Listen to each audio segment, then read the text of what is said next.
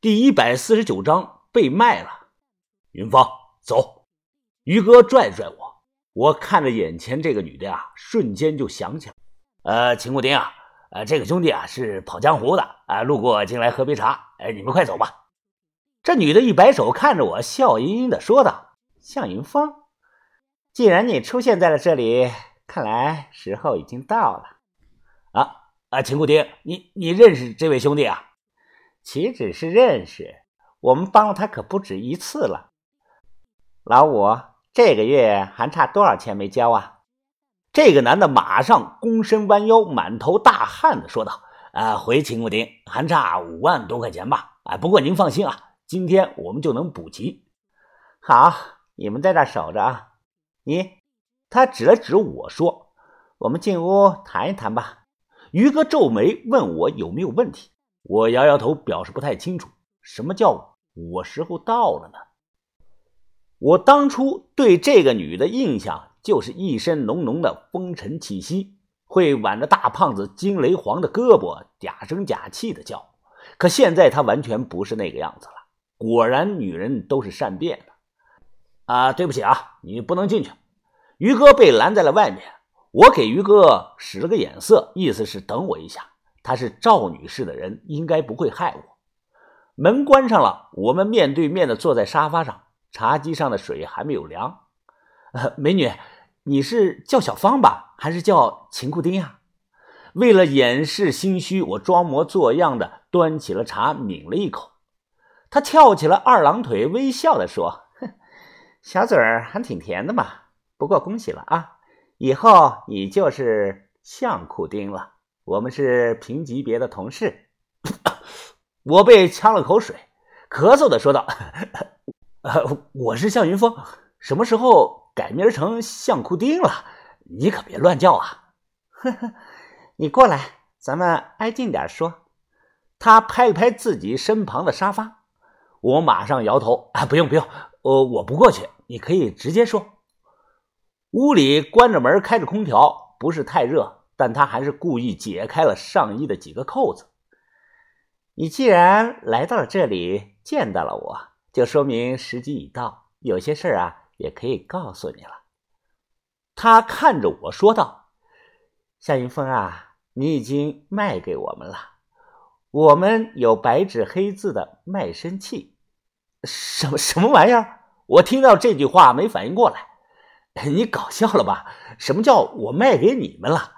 谁把我卖了？还有卖身契呀？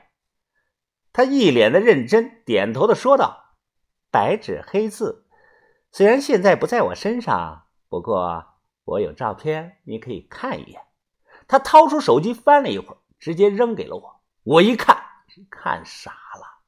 卖身契书，介绍人陈红，有一男，姓向，名云峰，祖籍东北。于今日无偿卖于赵清婉女士，代笔人秦怀虎，中宝买主赵清婉，卖主杜银叶。白纸黑字，恐后无凭，永无反悔。底下写了年月日的时间，在我名字那里啊，还按了个鲜红的大手印。我操！我懵了，我怎么被卖给别人了？陈红。红姐竟然是介绍人，杜银叶是奶奶的名字，竟然还有我奶奶的签字。看我呆住，这个女的慢慢的收回了手机，笑着说道：“呵呵，咱们呢都是这样过来的，过段时间啊，你就会习惯了。”这是什么卖身契呀？犹如晴天霹雳呀！我瞬间想起了之前的那一幕。那晚，西安诗人秦怀虎让我连夜去富村。去的路上还碰到了倒着走路的那个江源而当天的晚上，我被人套住了头，被抓着手按了个什么手印。就这个事儿，那是打死我也想不到啊！红姐和奶奶把我卖给了别人了。怎么还激动了？坐下喝口水吧。这女的说道。喝什么水啊？我脸色铁青，胸口起伏不定，大声的说道：“这事我不知道，我是被迫的。”他摇着头说道：“向云峰啊，你就是没有想一想啊！我们帮你摆平了金家兄弟，帮你压制长春会，图你什么呀？你无家无室无背景的，我们几次三番的帮你，难道就是为了你那区区的二十万的会费吗？我一时哑口无言，因为确实没有理由反驳呀。是啊，我就是一个很小的盗墓贼，发了个死人财，在社会的底层是摸爬滚打。他们之前为什么几次三番的帮我呢？赵青婉这个女人高高在上，那高贵强大的气场让任何男的在她面前都要低下头，不敢抬头看呢。她为什么一直帮我呢？我终于有了答案了，因为我被卖给她了。性质打个比方，就跟旧社会的地主买个丫鬟小妾一样。这个叫小芳的女的掏出个精致的指甲刀，她边修指甲边说：“啊，所以啊。”我刚才说恭喜你加入我们，陈红呢也早跟了主人，这是好事啊！跟了我们以后呢，地位、女人、安全、名望，你向云峰要什么有什么。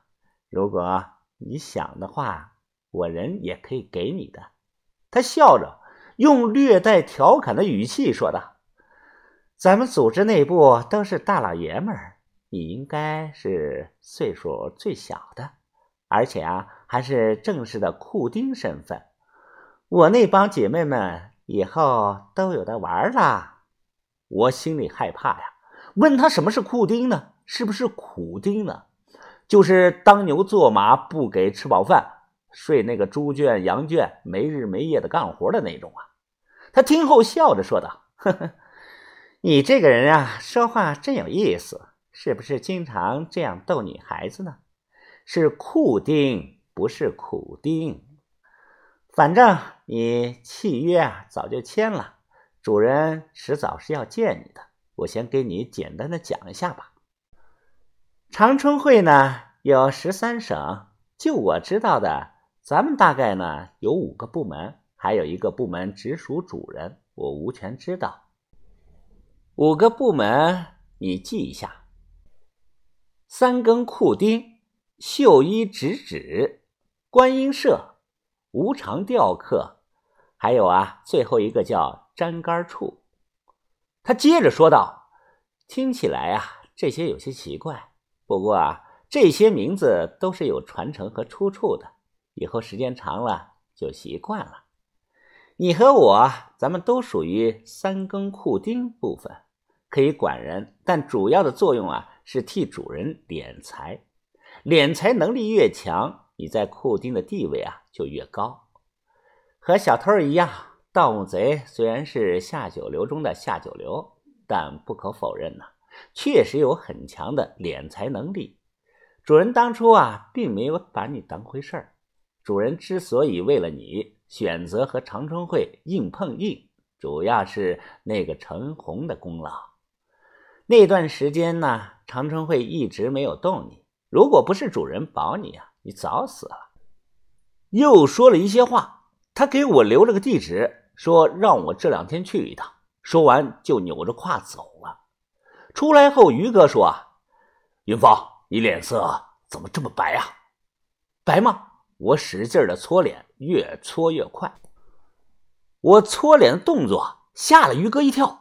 他还以为是阿春的痒痒粉又发作了，我忙说没事我去打了个电话。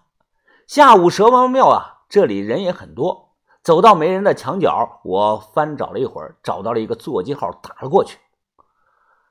喂，刘婶儿，我疯子啊，疯子，都说你在北京当了总经理了，呃，过年给你奶寄了好几万块钱呢，出息了啊？哪有啊，刘婶儿。就是个，就是个小头目。哎，我奶呢？你让她来接个电话吧。啊，等着别挂啊，我给你叫去。等了几分钟，奶奶熟悉的声音从电话那头传来：“呃，小峰啊，啥事儿啊？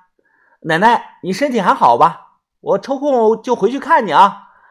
啊，忙就别回来了，工作要紧啊，好好给人家老板工作啊。”你要是什么时候能领个媳妇回来，那奶奶才高兴啊！鼻子发酸，我说好，到时候你要几个，我给你领几个。呃，奶奶，大概半年前，你有没有签过什么字，或者是按过手印啊？我问道。啊，我和面呢？我啊，不是和面，呃，是你有没有按过什么手印？按手印？奶奶想了一会儿说：“啊，我想起来了，有。”那不是你们建筑公司的人吗？说要给你升职，要按手印。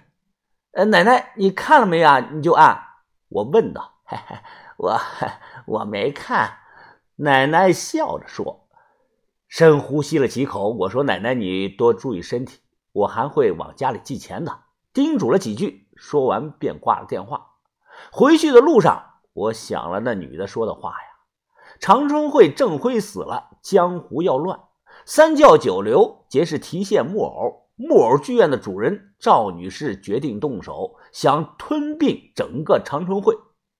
赵清婉手下的五大部门：三更库丁、粘杆处、无常雕刻、绣衣直指、观音社。根据那女的讲的呀，再加上我的理解，库丁呢，在古代啊，是指在银库干活的小兵。虽然是无官无职，但是都是富得流油啊！因为能敛财，库丁常常能把大银元宝藏进某些特殊的地方带出来。加了“三更”两个字，是因为搞钱的办法大都是来路不正，必须半夜三更偷偷摸摸的干。小偷是这样，盗墓贼更是这样。绣衣直指是史书上汉代的一种特殊机构。类似于明代的东厂西厂，直接听命于皇上，抓贪官治恶霸，有先斩后奏的能力，地位大概等同于长春会的各省干事。粘杆处呢，是以前的皇宫里专门拍蚊子、抓蟑螂、灭老鼠的一个机构，在赵女士这里啊，负责搞情报渗透、人员流动、组织活动。无偿雕刻啊，以前古代。有门客和吊客，门客是那些有才之人，上门帮主人出谋划策，靠的是脑子；而吊客呢，是指那些武艺高强，能帮主人家里啊杀人埋人的那种。无常吊客，顾名思义，就像黑白无常一样，是勾魂取命。